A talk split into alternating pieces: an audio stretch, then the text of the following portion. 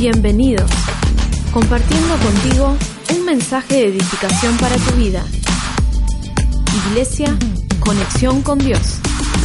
Levanta tu mano al cielo y decir conmigo, Señor, en esta tarde, esta palabra tiene que impactar mi vida.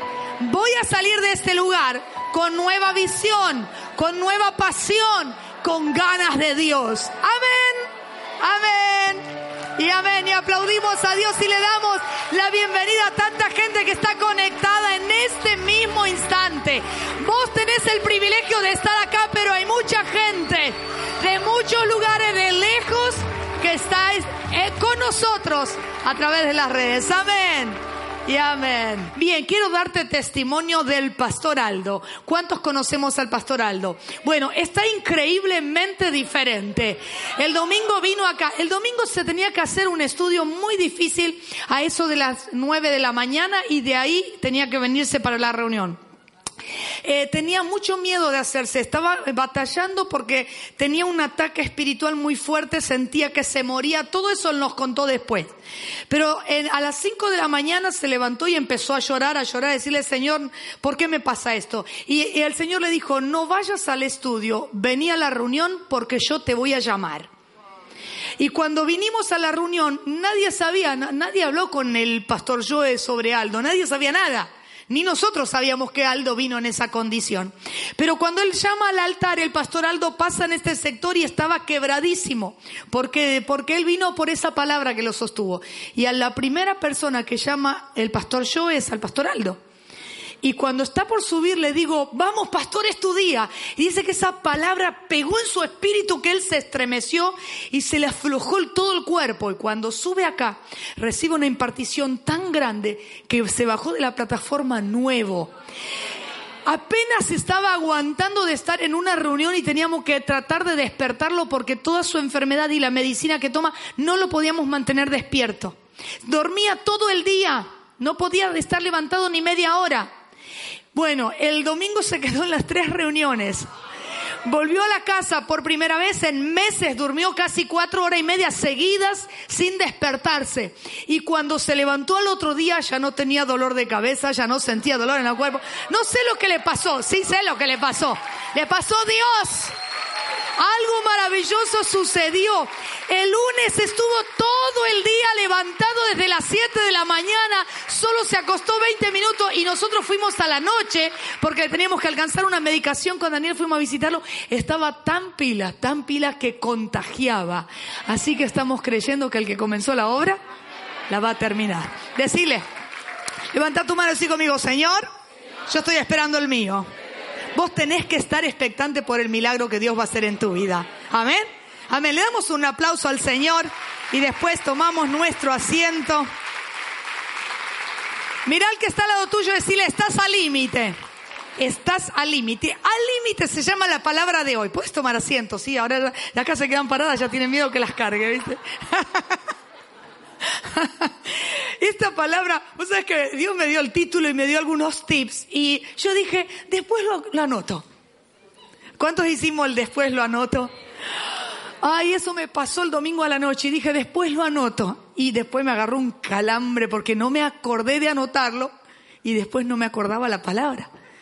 Le dije, no, Espíritu Santo, no, no me hagas esta jugada. Y el Señor me la volvió a dar y dije rápido, estaba en, la clase ayer por la tarde y, le dije a la, profesora, digo, para un poquito porque voy a anotar algo que tengo que anotar sí o sí. Y anoté lo que dio y dije, ah, qué bueno que soy el Señor. Bueno, decí conmigo, al límite. Hay decisiones en la vida situaciones que nos van a dejar al límite. ¿Cuántos nos quedamos al límite de que se nos acabe el dinero? uh, pastora, no revise mi cartera. No, no, no vamos a hacer esa administración hoy, pero no. ¿Cuánto nos quedamos al límite con las emociones alguna vez? Que vos dijiste, no sé, eh, me frenó que soy tu madre, nada más. Porque si no ibas, ya direccionada a agarrarle del cuello, eh, direccionada a revolear el zapato o el plato. ¿Alguna, alguna? A ver, a ver. Yo, ya te perdonó el Señor. Y yo también te perdono. ¿Alguna revoleó el plato a alguien en la casa alguna vez? Sí, pastoras, todas, todas las que me levantaron la mano al finalizar esa puerta a liberación. Pero verdad que algunos se merecen esos, ¿no? Decí conmigo al límite. Límite del éxito. ¿Cuántos estuvimos al límite del éxito? Límite del fracaso, límite de los logros, límite de la conquista. Yo estoy ahí al límite de, ah, ya estoy extendiendo la mano para recibir mi título me falta nada. Estoy requete feliz, hoy ya entregué el trabajo pinturita, ya llegó a la facultad, así que estoy esperando que me den la noticia nomás que está ya terminadísimo, porque ya está aprobado, pero había que hacerle algunos detalles en, la, en, el, en el texto, pero está, está perfecto ya, así que ya sé de lo que te hablo, de estar al límite ahí, ahí, ahí, al borde de algo y se te frena la bendición. Pero hoy vamos a hablar unas cosas que Dios me dio. Yo dije, no, no puede ser que vos me das Dios esta palabra. ¿Cuántos queremos recibir esta palabra? Abrí tu espíritu porque seguro que Dios te va a ministrar en algo. Son tres puntos que voy a desarrollar la prédica. Son tres puntos muy, muy así como, como una masa pesada que te va a caer. Decirle al de al lado es como una masa, pero no una masa de, de, de un martillo, es como una masa, como un bollo. ¿Cuántos saben que el bollo golpea fuerte? Decirle al de al lado, espera el bollo, porque va a caer. Decir conmigo, al límite por el error. Ese es el primer punto que vamos a desarrollar. Va a aparecer ahí en pantalla. Si los muchachos están atentos, al límite por el error, si lo pueden poner ahí en pantalla. Y voy a hablarte de un señor que por error se metió en grandes problemas. ¿Cuántos por error nos metimos en problema y estuvimos al borde de algo, al borde del precipicio, al borde del colapso, al borde de la deuda, del, um, del embargo y de todas esas cosas, ¿sí? Entonces, video por favor, ¿estamos ahí? Eso, al límite. Vamos al primero, por favor, ya los, al límite por error. Vamos a leer en Jonás unos pasajes, ya sabes de qué se trata.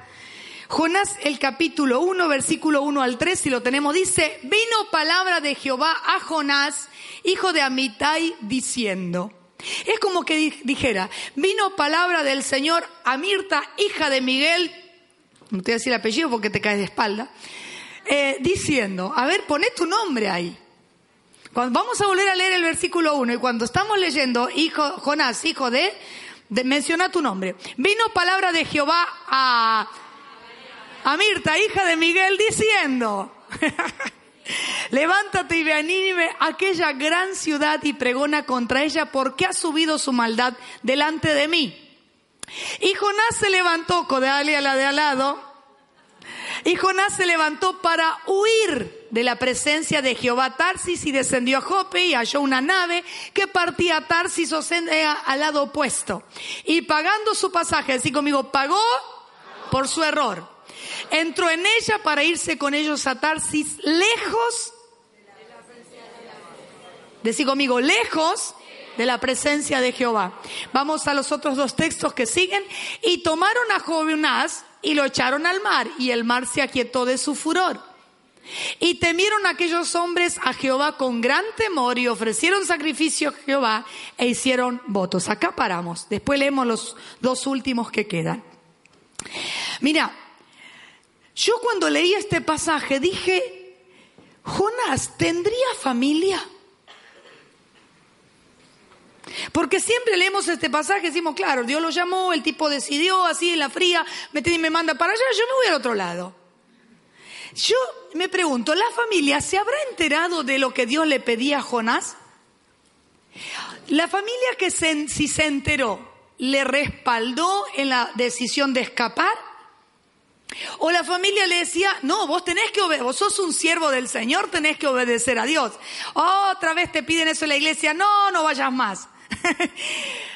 tu Dios siempre te pide cosas tan difíciles. Yo me imaginaba, ¿cuántos tenemos una familia que cuando Dios te manda a hacer algo, a ver, se opone, te tira cascotazo, te dice, va, a vos te va a pedir eso el Señor, no, no me hagas una broma. No, vos, vos no, no. No, no sé en qué, en qué, cuál era el entorno de Jonás cuando Dios le hace esta petición. Pero muchas veces estamos en los zapatos de Jonás. Tal vez nadie se enteró de lo que Dios nos manda hacer y por cobardes que somos, por la responsabilidad de conlleva lo que Dios nos pide, tomamos la decisión equivocada. Volvemos al pasaje. Porque ahí dice que Jonás tenía que ir a un lugar a predicar, pero Jonás fue a otro. Él no tenía ganas de predicar. Decirle al de al lado, no tenía ganas de obedecer a Dios. La desobediencia a Dios, mira la frase que Dios me dio y me anoté acá con unos dibujitos que no te lo cuento, pero para entender, para que yo te lo pueda explicar. La desobediencia a Dios desata la mano del infierno sobre el desobediente.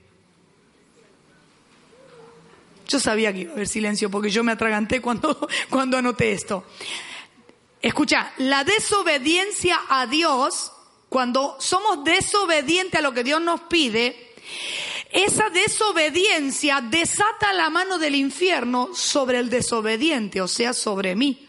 Si yo desobedezco a Dios, yo no necesito que, o sea, no es que Dios me castiga, no es que Dios manda maldición a mi vida, es que la sola desobediencia a Dios me pone a mí de un costado para que el enemigo tenga acceso a mi vida. Y si querés anotarlo y te doy permiso de subir a las redes, la desobediencia a Dios desata la mano del infierno sobre el desobediente. Amén. Y la desobediencia trajo caos emocional en Jonás. La desobediencia trae caos emocional. ¿Sabías eso? Por eso cuando estás irritable, cuando estás reactiva, cuando estás pasada de rosca, hacete algunas preguntas para adentro. ¿No será que estoy haciendo algo que a Dios no le agrada?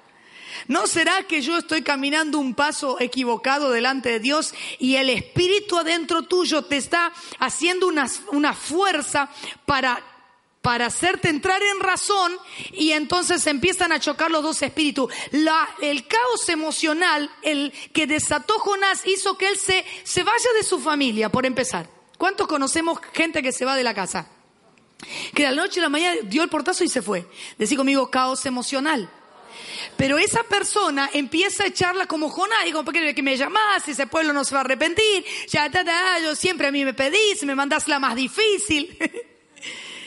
y Jonás dijo todas esas cosas, decir conmigo caos emocional. Él se apartó de sus afectos y buscó donde esconderse. Cuando ve gente que se está escondiendo, es muy probable que esté desobedeciendo a Dios.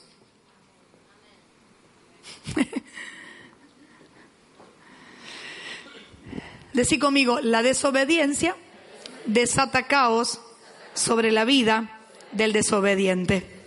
Trae caos financiero la desobediencia. Mira, Jonás, no sé qué tenía que hacer con ese dinero, porque seguramente no fue un viaje de placer, porque sabemos en dónde terminó. Pero él pagó su pasaje de maldición. ¿Cuántas veces en la vida usamos nuestro dinero en algo que después nos genera dolor de cabeza, dolor del alma y el espíritu se entristece? En, esto mucho yo hablo cuando, eh, por ejemplo, hay, hay gente o en algún momento pagamos un aborto. En algún momento pagamos para que alguien nos lea las cartas. Estamos hipotecando el dinero, estamos pagando para nuestra maldición. Entonces esta tarde el Señor quiere hacerte reaccionar de ese límite que te está llevando una decisión equivocada. Decir conmigo, el límite del error.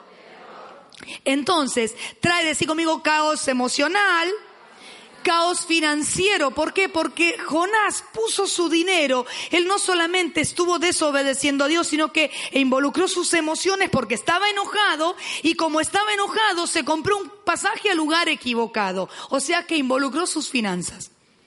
Y muchas veces nosotros con nuestras finanzas, muchas, venimos acá y la palabra de las finanzas se suelta para qué? Para que sea el momento en que nos desatemos. ¿Por qué? Porque en, toda nuestra historia no sabemos nosotros, o sí, sabemos, pero no tenemos luz para reaccionar porque alguna vez tal vez usamos el dinero en alguna cosa que ha sido corrupta, en alguna cosa que ha sido en desobediencia. Vos tenías un compromiso con Dios, pero dijiste, no, yo me borro, no voy, no voy a dar el grupo, me escapo, me voy, me, voy, me voy al tigre. Y usaste un dinero para comprarte un pasaje y te vas en desobediencia o te vas con una excusa enojado con alguien, con un líder, con y te fuiste enojado. Y de bronca te compré y te, me, voy al, me voy al tren de la costa. Y de ahí me voy al parque de la costa. ¿Cuántas veces hicimos algo enojadas y con bronca? A ver, no te fuiste a ese negocio y me voy a comprar unos zapatos de bronca que tengo nomás. Porque estabas enojada con alguien y iba a gastar esta plata, ¿qué? Bueno, a Jonás le pasó eso. Y después esos zapatos que te compraste con Blanca los mirás en el placar y los odias.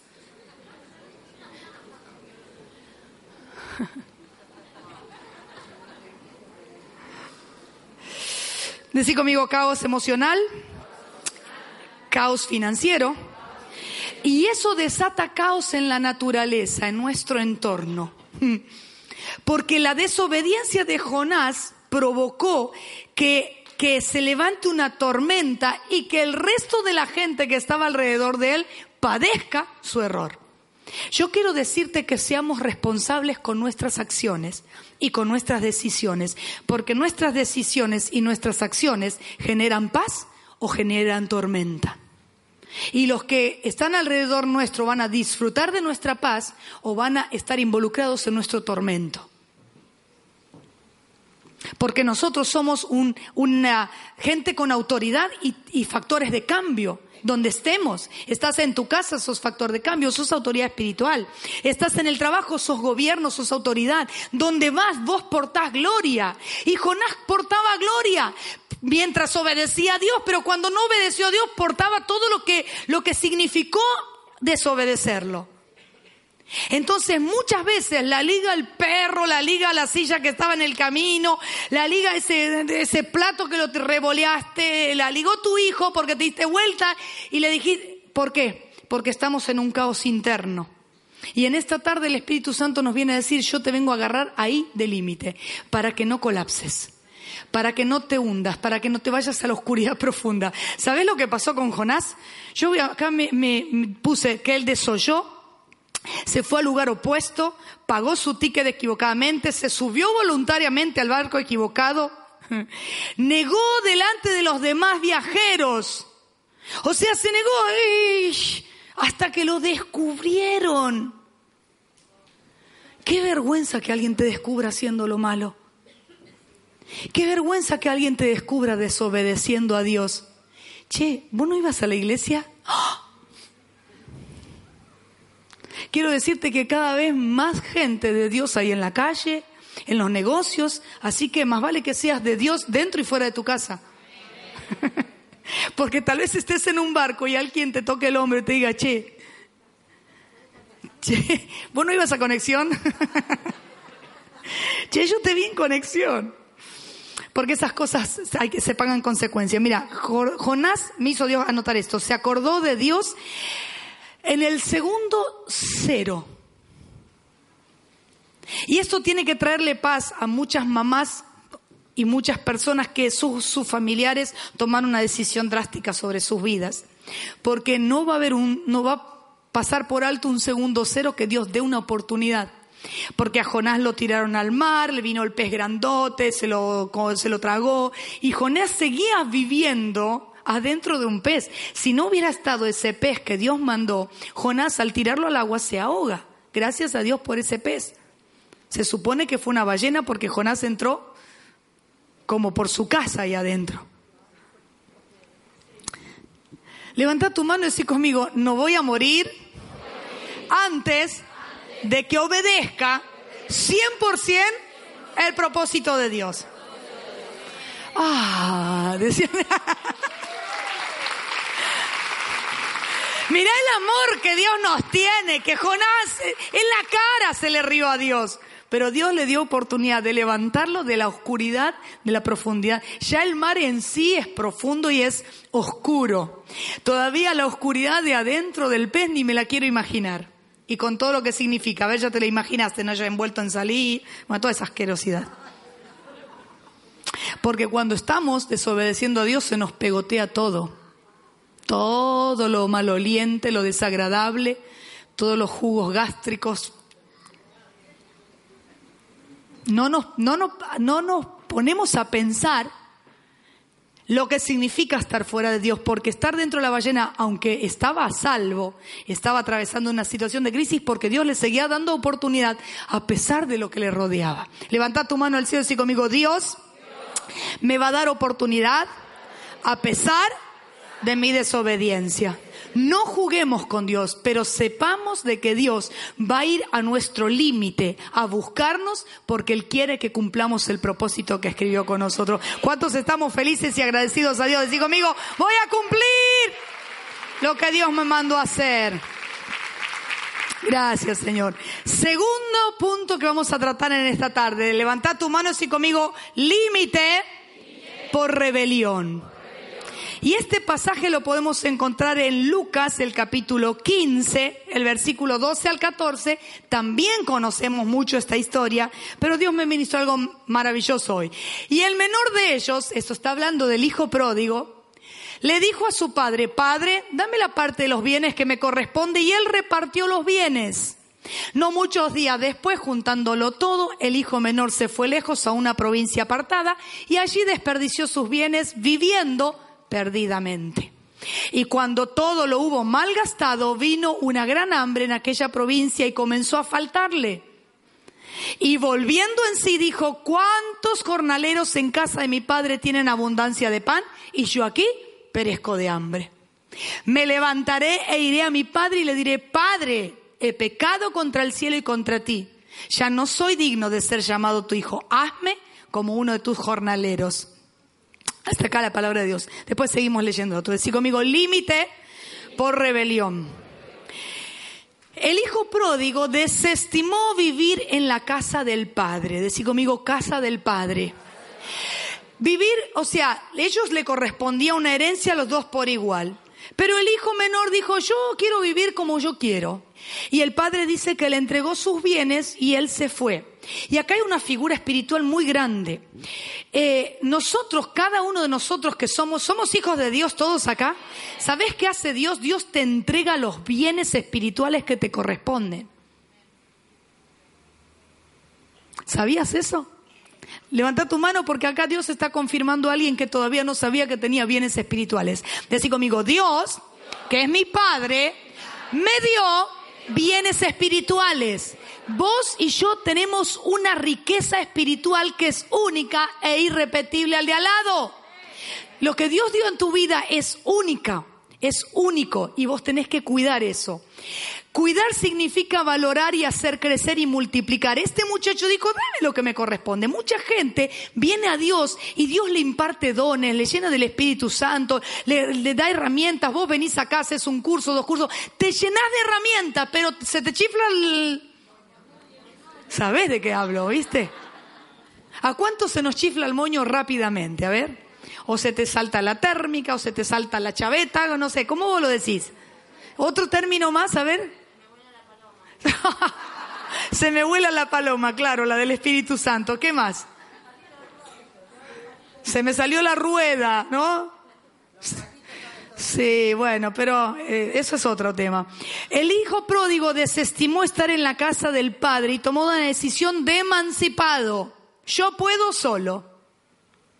Y lamentablemente en, esta, en este tiempo hay mucha gente que dice, yo, me, yo puedo solo, yo me voy.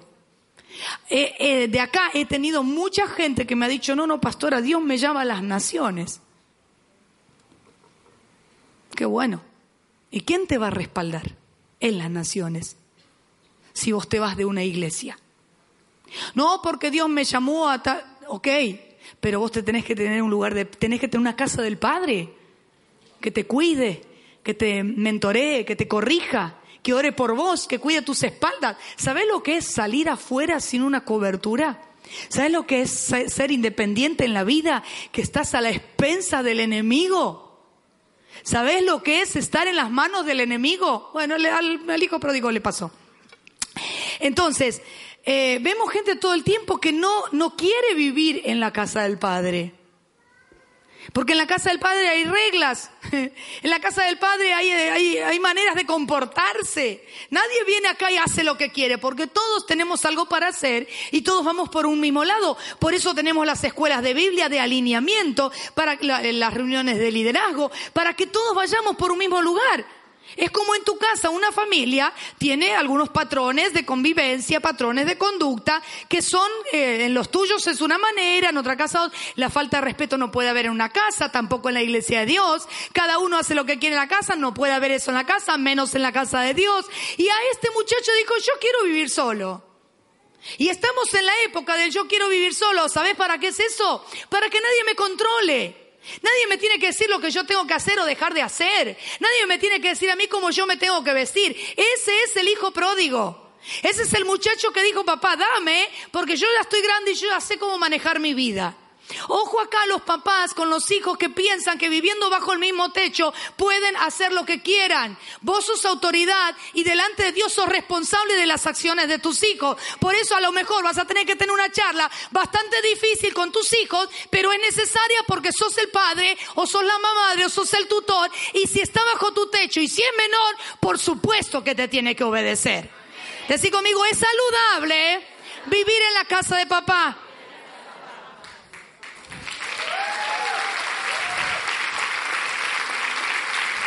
La decisión de este muchacho, muchos recursos de golpe tuvo en su mano. Y se creyó el rey de la selva. Porque eso nos pasa cuando nosotros salimos de uno, nos creemos dueños de la vida, no nos llevamos todo el mundo por delante.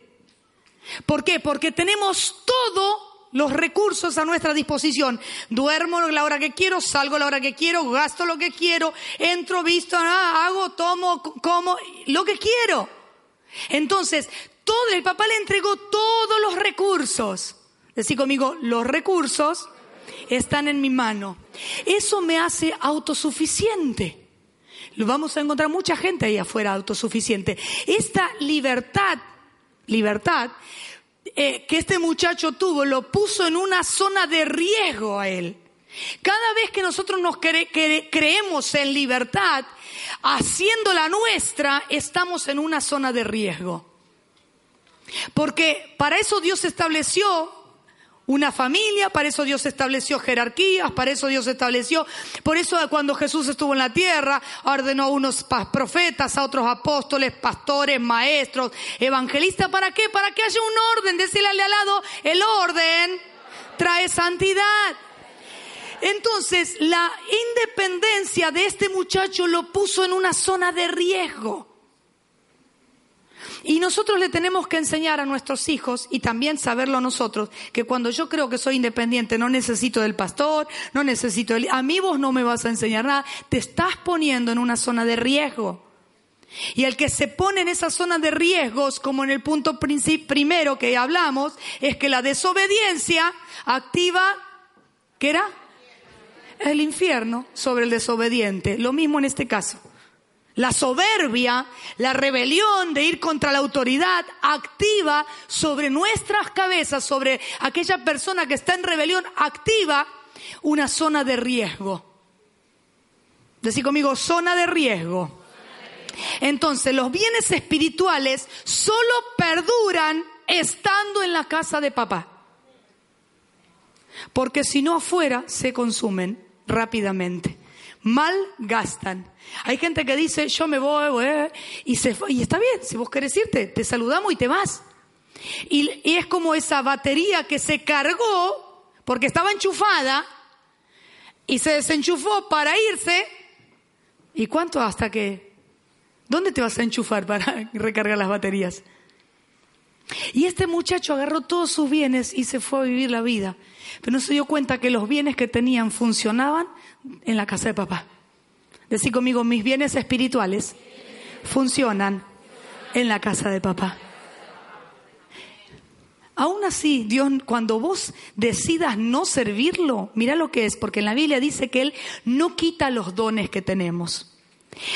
Pero cuando nosotros dejamos de servirlos, nuestros dones van perdiendo la fuerza espiritual. Este muchacho mal gastó, desperdició, lo gastó mal y se quedó sin fuerza, se quedó sin ánimo, se quedó sin aliento, se quedó desnutrido, se quedó con, se quedó con todas las malas encima. ¿Por qué? Porque salió de la casa de papá. Por eso él cuando entra en sí no dice, ay, con mi hermano, porque el hermano no le dio la herencia.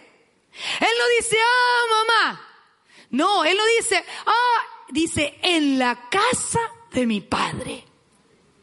Y en esta tarde tiene que haber en tu espíritu un en la casa de mi Padre. Yo no sé lo que te falta, yo no sé lo que perdiste por decisiones equivocadas, yo no sé en qué situación estás, tal vez estás en zona de riego, pero en esta tarde tiene que haber una expresión de tu espíritu en la casa de mi Padre. Es como que alguien lo sacudió de un momento y él reaccionó en la casa de mi Padre. Decí conmigo, en la casa de mi Padre están los recursos ¿Qué necesito para vivir bien? A ver si le queremos dar un aplauso al Señor.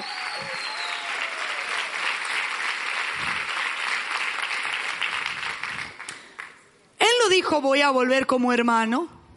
Él no dijo voy a volver a ver, aunque mencionó a los jornaleros, pero él mencionó primero la casa de papá. Porque fue papá quien les entregó. Acá cuando venís, lo importante es que vos te vuelvas a reconectar con tu papá, con Dios. Seguramente que habrá algún hermano que te mire mal. Eso hay, porque si no, no, la Biblia no lo iba a mencionar. Pero vos no te preocupes. Por lo que lo interesante que cuando él pisó la casa de su papá, se le activó el anillo, se le activó el calzado, se le activó el manto, se le activó la paternidad sobre su vida. Todo lo que necesites y todo lo que hayas perdido por una decisión tonta se vuelve a activar cuando volvés a la casa de papá. ¡Wow! ¡Qué hermosa palabra! Yo celebré al Señor tanto tanto, tanto, porque los próximos meses vamos a ver entrar como el otro día cuando filmé, corría la gente para entrar, vamos a ver hijos corriendo a la casa de papá, lo vas a ver y lo vas a filmar porque vas a quedar tan impactado ver gente abrazándose a Dios de nuevo. Sí, Señor. Gracias. Así conmigo. Primer límite. Límite por error. Cuando llegas a donde ya no hay, no hay manera de salir por la oscuridad que estás viviendo. El segundo límite por rebelión, cuando hay una reacción, una decisión consciente de tomar una decisión equivocada. De desobedecer directamente a Dios. Y el tercer límite, acá este límite es de los que yo elegiría siempre. Decí conmigo, límite a pesar del dolor. ¿Hemos sufrido alguna vez mujeres, hombres? Si el dolor que estás viviendo te hundió tanto y te dejó de tal manera, te desintegró que no te pudiste recuperar, y se te fue algo en ese error, en ese dolor, vamos a sanar la historia en Dios. Pero si en esta tarde estás con un dolor latente, con algo que, que no, le, no le podés poner palabras a eso que te duele. En ese dolor se va a meter el Señor hoy. Amén. ¿Estás creyendo que el Señor se va a meter en ese dolor? Vamos a leer Segunda de Reyes capítulo 4. Mira, si hay algún dolor tan profundo como este, no lo creo. Es uno de los dolores más extraordinarios, más difíciles de superar. Y aconteció que un día vino él por allí y se quedó en aquel aposento y no, segunda, sí, ahí allí durmió, dale, seguimos. Entonces dijo a Giesi su criado, llama a esta tsunamita. Y cuando la llamó, vino ella delante de él. Dijo él entonces a Giesi, dile, he aquí tú has estado solícita para nosotros con todo este esmero. ¿Qué quieres que haga por ti? ¿Necesitas que hable por ti al rey? O al general del ejército? ¿Necesitas contacto con el rey? ¿Necesitas seguridad? Y ella respondió, no, nada de eso. Yo habito en medio de mi pueblo. Y él dijo, ¿qué pues haremos para ella? Y Giesi respondió, ella no tiene hijo y su marido es viejo, nadie mirando al de al lado. Dijo entonces, llamala y él la llamó y ella se paró a la puerta. Y él le dijo, el año que viene, por este tiempo, abrazarás un hijo. Y ella dijo, no, Señor mío, varón de Dios, no hagas burla de tu sierva. Y el niño creció, pero aconteció un día que vino a su padre, que estaba con los segadores, y dijo a su padre, ay, mi cabeza, mi cabeza. Y el padre dijo a su criado, llévalo con su madre. Hasta ahí estaba, perfecto. Y sabemos que el próximo texto, y habiendo el tomado y traído a su madre, estuvo sentado en sus rodillas hasta el mediodía y murió. Bien, hasta ahí nomás, hasta el 20 está bien. Después leemos el resto. Decí conmigo, límite por el dolor. Muchas veces, especialmente las mujeres que somos tan emocionales, nos pasan cosas en la vida, ya sea de niñas, ya sea de adolescentes, una traición de un noviazgo, alguien que te hizo una, alguna amiga que te jugó algo malo, y nos quedamos, y hay algunas mujeres que han crecido físicamente, pero se han quedado en esa niñería. Se han quedado atadas a historias de abusos, de violaciones, de dolor, de abandonos de sus padres, y se han quedado trabadas en esa historia de dolor. Y, y, vos vas creciendo y vas queriendo llegar a ser alguien importante y se te está pasando la vida, pero si no desatás ese, ese dolor, ese dolor va a permanecer en tu vida y te va a ir secando por dentro. Por eso es tan importante cuando venimos acá y te podemos ministrar y si vos querés hacer una liberación o sanidad interior, no tenés más que decirle a las pastoras o a tu líder para que podamos ministrarte en eso. Porque no hay nada más lindo que vivir libre. ¿Cuántas mujeres libres estamos acá? ¿Cuántas de las que estamos acá tuvimos una historia heavy que Dios nos liberó, nos sanó, eh, un dolor, una situación, algo, un abandono? Hay un montón de manos que se levantan, historias. Tal vez lo tuyo no fue algo, uh, pero te dolió la vida. No importa lo que haya sido, pero es ese dolor profundo. Esta mujer a mí me impacta porque esta mujer tenía satisfechas todas sus áreas. Decir conmigo, estaba casi completa. Pero hay, pero hay un dolor que ella tenía que era no podía tener hijos. Y ya se le había pasado el tiempo de procrear y se había pasado toda su, su historia de mujer. Y, y ese mal esposo era también un señor grande. No había posibilidades humanas. Y esto Dios quiere hablar hoy a las personas que si se miran en la vida, decís, y ya no. Pero lo más triste, lo más difícil de esta historia, que en ese ya no, o sea, cuando ella la llama y dice, che, necesitas un contacto con el gobernador, ¿querés que te contacte con la gobernadora? No, la verdad que no, no me hace falta. Che, ¿querés que hable por vos, por la que venda gendarmería, que acampe a tu alrededor? No, no, tengo los ángeles de que acampan alrededor mío y cuidan mi familia. Ahí bien con la Biblia todos. Eh, no, no sé, ¿necesitas un empleo? No, la verdad, que tengo buena finanza, la verdad que no necesito de eso. ¿Viste cuando vos querés bendecir a alguien y no le encontrás la necesidad? ¿Te pasó de tener que ir a un cumpleaños y decir, ¿qué le compro a este? ¿Qué le compro a esta? ¿Te pasó o no te pasó? Espero que esta vez nuestros hijos digan, ¿y qué le compro mamá? Si mamá tiene de todo. ¿Cuántas tomamos esa bendición? Eh? Mamá tiene, decir conmigo, tengo de todo. Vos sostenete de esa bendición aunque tengas nada, aunque te falte todo, ese, ya tengo todo, por que el domingo te sorprendan con todo. Y esta mujer no le faltaba nada, es más, se sentía plena. Es como que Eliseo vino y le metió el dedo en la llaga. Digo, ah, vos ni vos te das cuenta lo que te falta, mujer. ¿Cuántas veces alguien al lado te tuvo que hacer ver lo que vos no podés disfrutar? Che, vos tenés de todo, pero no te veo sonreír hace rato. Che, mira, vos yo te veo venir y va, va, va, pero hace rato no te veo conectarte con Dios, que es lo más importante. No te veo faltar una reunión, pero, pero te veo que estás seca. Qué lindo tener un profeta al lado que te haga ver lo que falta. Qué lindo, cada, vez que nosotros invitamos a algún pastor, decimos, bueno, ¿qué, necesitamos mejorar? ¿Qué hay que cambiar? ¿Qué, crees que nosotros podemos alcanzar todavía? Qué lindo tener la sensibilidad de dejarse mostrar la falta. Entonces vos tenés que tener gente de un calibre espiritual más alto porque nadie que esté a tu nivel va a poder ver lo que te falta porque también tiene la suya. A vos te falta dinero y al otro le falta eh, el amor de su vida. Entonces cuando se sientan a hablar las dos lloran, una por dinero y la otra por el amor. Entonces no tenés palabra de, fortaleza para el otro porque estás con, con algo que te duele a vos también. Pero cuando vos tenés a alguien de un nivel mayor espiritual, como era Eliseo, y Eliseo investigó, decirle al de al lado, investigó. Y eso, Eliseo representa al Espíritu Santo en nuestras vidas.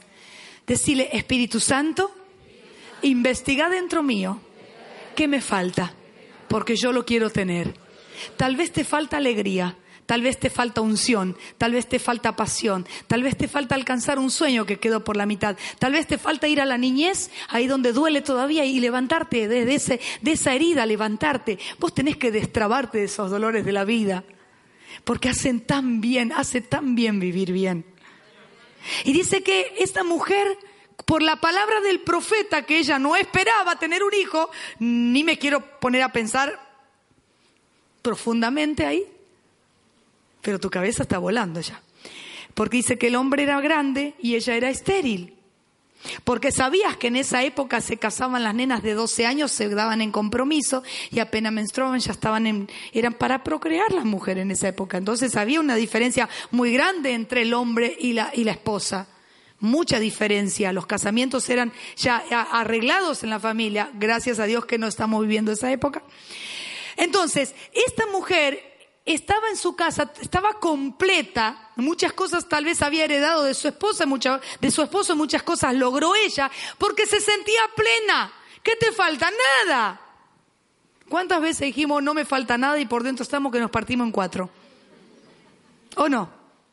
Bueno, esta mujer, el único que se dio cuenta es el Espíritu Santo. Y en esta tarde el Espíritu Santo ya vio lo que te falta.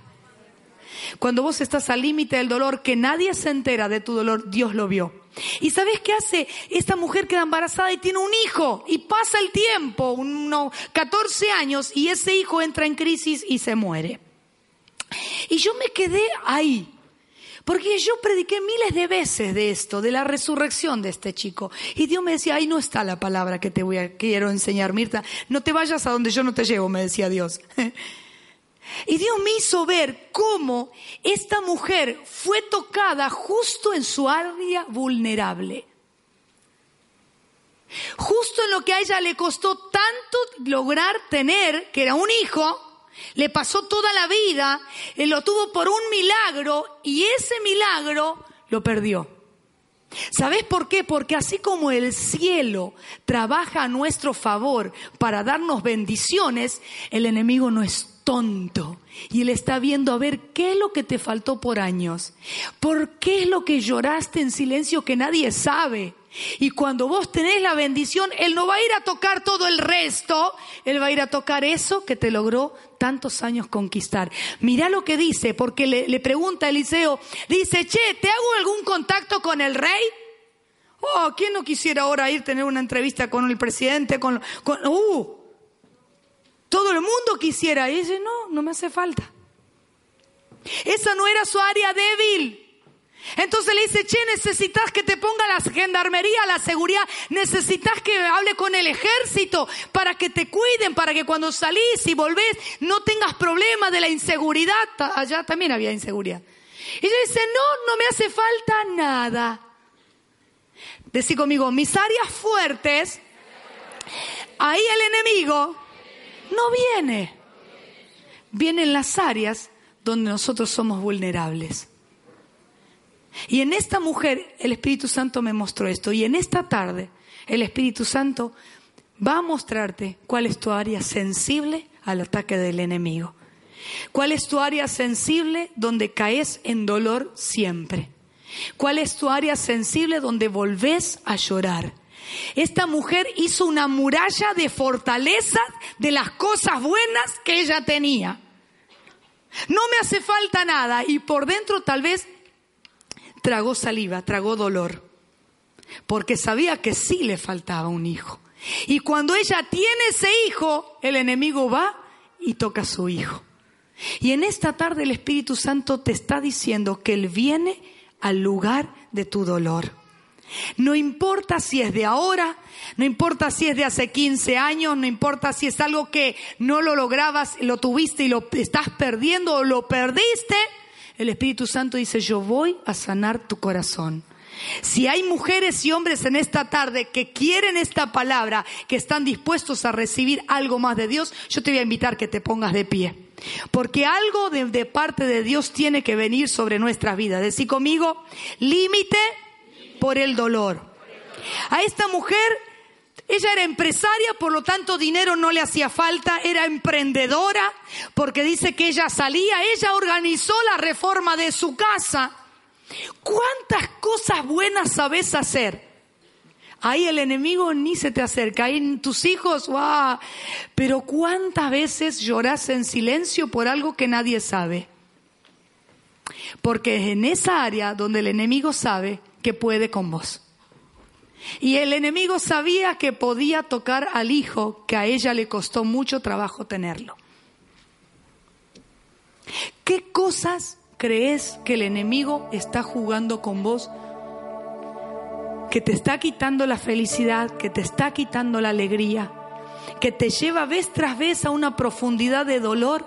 Esta mujer dijo, cuando le fue a hablar al profeta, que ella fue al profeta a decirle, ella dice, ¿por qué me haces entrar en este dolor y en esta burla? ¿Acaso yo te pedí un hijo? ¿Acaso yo te pedí una bendición para ahora llorar por la bendición que me diste? Y dice la Biblia, lo interesante que dice la Biblia, es que el profeta no recibía la revelación completa del dolor de la mujer.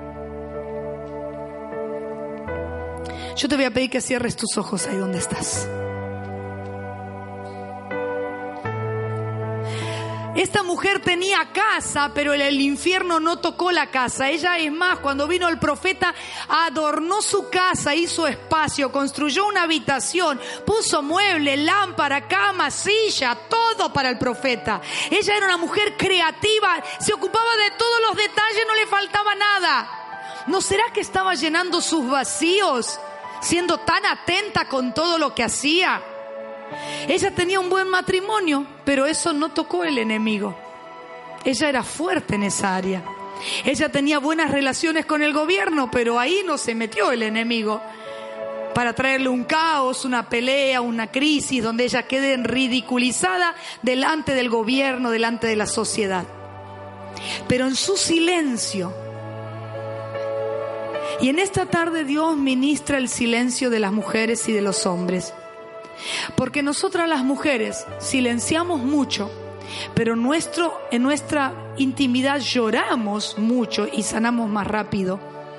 El hombre, porque no puede llorar, porque se le ha prohibido por años y por cultura llorar, silencia el dolor y enmudece. Al silenciar el dolor se traga las palabras, enmudece y su caos es peor. Por eso en esta tarde Dios nos está hablando a hombres y mujeres por igual. Y nos está diciendo hasta cuándo te vas a sostener en ese dolor, en ese llanto, en esa, en esa tristeza que el enemigo supo dónde tocarte. Vos no eras vulnerable en los negocios, vos no eras vulnerable en la pareja, vos no eras vulnerable en lo otro, en aquello, pero sí fuiste vulnerable en tu intelecto y el mundo entero te creyó que sos una inútil, que no podés hacer un 2 más 2 y lo creíste. El Espíritu Santo en esta tarde viene a desatar vidas. Él lo está haciendo ya. Él lo está haciendo. Anda con el Espíritu Santo al lugar del dolor. Si es necesario, tenés que ir al lugar de la rebelión. Y si es necesario, tenés que ir al lugar del error. En esta tarde, estos tres ejemplos nos están ministrando la vida entera. Hay personas que tendrán que ir al lugar del error para ver cómo, cómo un error puso en caos toda su casa. Otros van a tener que ir al lugar de la rebelión, que una decisión lo dejó a la intemperie, a expensas del enemigo, donde todo lo espiritual que tenía se le fue en muy poquito tiempo, porque quedó en una, quedó descubierto espiritualmente saliendo de la casa de papá. Pero muchas mujeres hoy tienen que admitir el dolor. Tienen que admitir eso de tener y de perderlo. En esta tarde el Espíritu Santo quiere ministrarte ahí donde estás. Por eso adoración nos va a ir ministrando y yo quiero soltarte una palabra de sanidad. Sabes que Dios nos quiere confiar grandes cosas espirituales, pero necesitamos estar sanos, necesitamos estar enteros por dentro. Que no haya fallas, que no haya ausencias, que no haya, que no haya esos vacíos como tuvo esta mujer. Porque podemos ser muy buenos en algunas cosas, en esas el enemigo no nos toca. Cada una de las que estamos acá tenemos un área donde sabemos que el enemigo nos puede.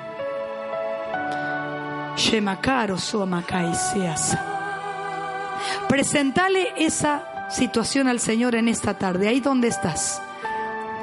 Levanta tus manos si lo querés hacer. Decirle Espíritu Santo, yo necesito de tu ayuda en esta tarde. Yo le dije, Espíritu Santo, cada una de mis historias tienen que ser sanadas. No puede haber un lugar de mi vida donde, donde a mí se me escape la unción. No tiene que haber ningún lugar en mi vida donde el enemigo venga y se haga una fiesta. No, no, no. No lo puede haber. No le puedo dejar un espacio a Satanás.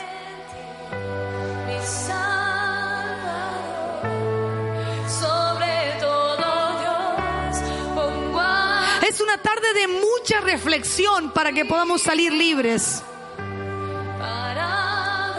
Al límite de qué te puso el enemigo en este tiempo. Él sabe que te tiene a la raya y que vos no tenés un día de paz. Entonces resolves un problema y al otro día salta otro y no te da paz porque el enemigo sabe que esa es tu debilidad y esa es su fortaleza, traerte guerra. Entonces vivís discutiendo y vivís discutiendo y vivís discutiendo. Ahí es donde te tenés que plantar en esta tarde. Si el Espíritu Santo encontré. Espíritu Santo, si no lo sabes, mostrame. Decirle, Señor, no, no, no sé por dónde me entra el enemigo, pero no termino de andar en caos. Estoy rodando, rodando. Me quiero levantar del error y caigo en la rebelión. Salgo de la rebelión y entro en dolor. Porque mi vida es arrollada por el infierno. Aunque seas hijo de la casa del Padre. En el nombre de Jesús. Qué difícil es poder reconocer dónde el enemigo puede con nosotros, pero estoy soltando ahora el poder del Espíritu Santo sobre tu vida, que traiga tanta claridad que no te sea difícil descubrir al enemigo, porque cuando hay unción el enemigo se esconde, él disimula, él se aquieta, ¿para qué? Para que vos lo dejes ahí donde está, pero en esta tarde tenés que tomar autoridad sobre tu vida y echarlo para siempre, quitarle esa autoridad, quitarle ese terreno que le cediste, quitarle tus emociones al enemigo y poner tus emociones bajo el gobierno del Espíritu Santo, quita tus decisiones del terreno del enemigo y ponerla bajo la sujeción del Espíritu Santo. Quita tus pensamientos del lugar del enemigo y ata tus pensamientos y ponelos bajo el gobierno de Cristo, porque en esta tarde serás libre,